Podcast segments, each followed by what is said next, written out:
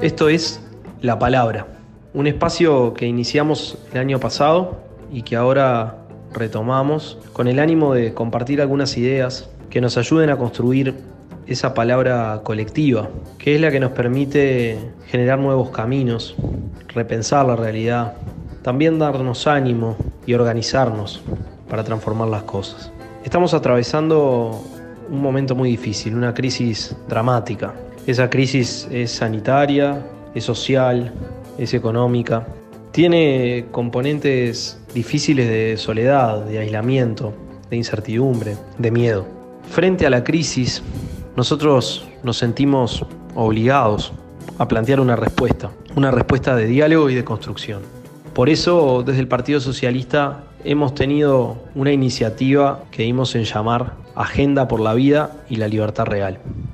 No se nos ocurre nada extravagante ni especial. Un grupo de personas de distintas organizaciones, de distintas procedencias sociales, culturales, religiosas, políticas, vinculadas a la comunidad científica, al periodismo, a la comunicación, han generado un espacio que se dio en llamar Diálogo por la Vida.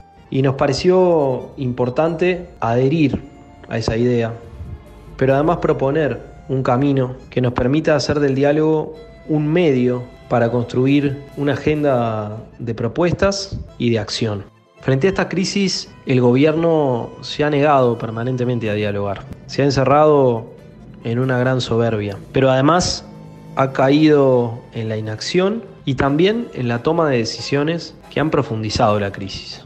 Nosotros sabemos que la pandemia es un fenómeno global y también sabemos que el capitalismo global en el que vivimos es un sistema perverso que no pone en el centro la vida ni la salud de las personas, que establece una contradicción entre el trabajo y la salud, entre la vida y la economía. Nosotros no queremos esa sociedad, no queremos esa forma de ordenar las relaciones sociales.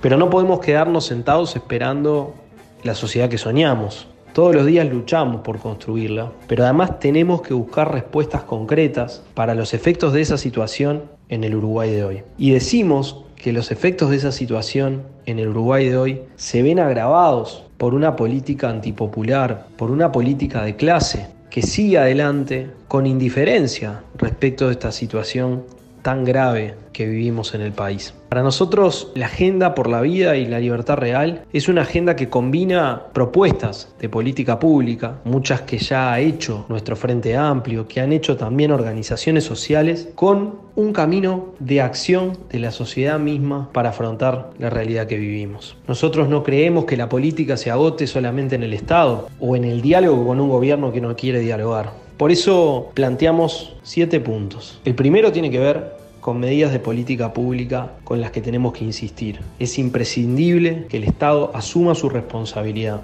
que tome medidas contundentes de protección social y de restricción de la movilidad. Dos cosas que van juntas.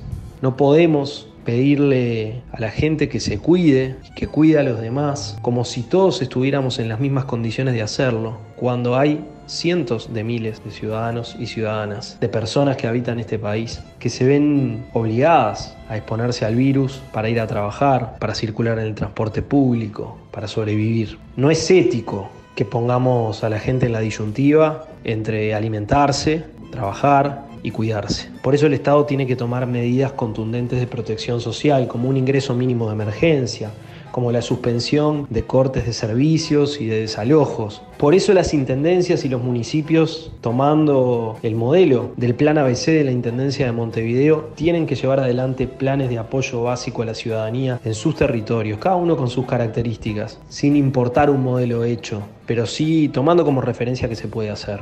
Pero además de plantear medidas de política pública, insistimos con el cuidado, con el autocuidado y con la disposición a vacunarse. En esto de la vacunación también hay problemas vinculados a la política pública, a cómo se abordó este tema, a la forma en que se han estructurado las agendas. Pero Uruguay tiene fortalezas para vacunar rápido, la vacunación va avanzando y también tenemos que promoverla.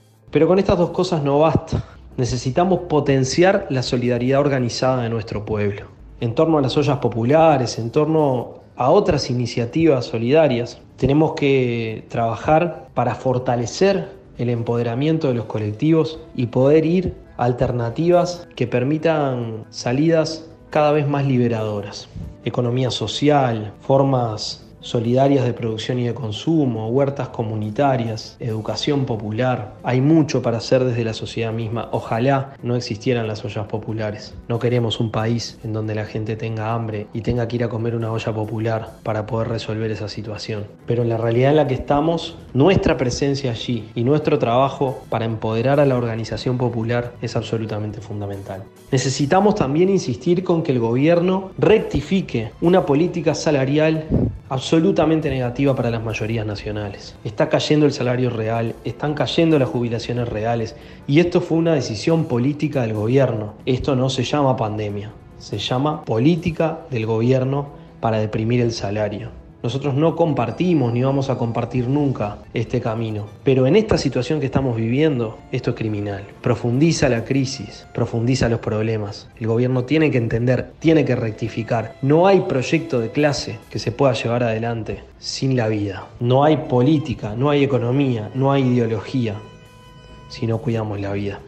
Además, de estos puntos que ya comenté, tenemos algunos planteos más. Nos parece absolutamente fundamental trabajar con toda la intensidad y la fuerza para lograr las firmas que necesitamos para ir a un referéndum contra 135 artículos de la ley de urgente consideración.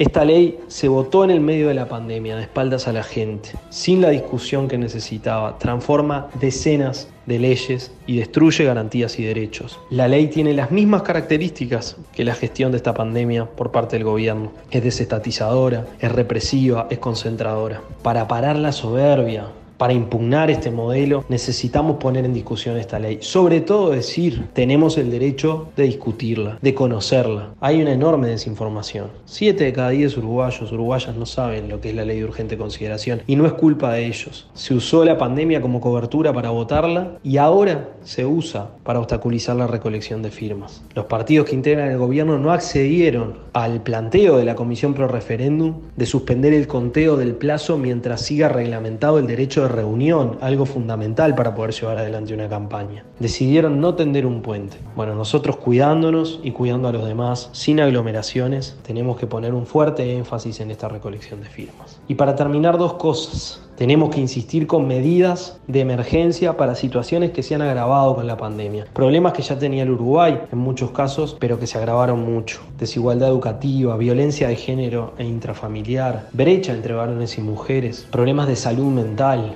tenemos que cuidar a los trabajadores y las trabajadoras de la salud y garantizar la calidad de la asistencia, no solamente para el COVID, sino también para otras patologías. Tenemos que plantearnos relanzar una política de cuidados que se estancó, relanzar una política de combate a la emergencia habitacional que también está estancada. Todo esto tiene que ser parte de una agenda por la vida y por la libertad real, porque es mentira que se puede ser libre cuando las necesidades están amenazadas, cuando la tiranía de la necesidad se impone. Para poder todo esto, tenemos también ideas de cómo financiarlo. Necesitamos que los que han ganado más durante la pandemia contribuyan, esto no es nada raro, parece de sentido común. Hay unos pocos que ganaron más durante la pandemia y nosotros no queremos que la salida de la pandemia sea con una mayoría más pobre y con una minoría ínfima pero más rica que antes. Por esa razón de justicia y porque necesitamos los recursos, hay que ir por impuestos a las grandes fortunas, hay que ir por una contribución especial sobre el impuesto al patrimonio de las empresas que han tenido resultados positivos en el último año. Esto ya lo hemos planteado, obviamente el gobierno no lo comparte, pero tenemos que insistir y construir desde el pueblo las condiciones para que esto vaya adelante. Con estas ideas, con esta propuesta de diálogo y de construcción de una agenda por la vida y la libertad real, es que aportamos en un momento tan difícil de la vida del país. Cuídense, cuidémonos, organicémonos, participemos, que con rebeldía y con solidaridad vamos a transformar esta realidad tan difícil que vivimos.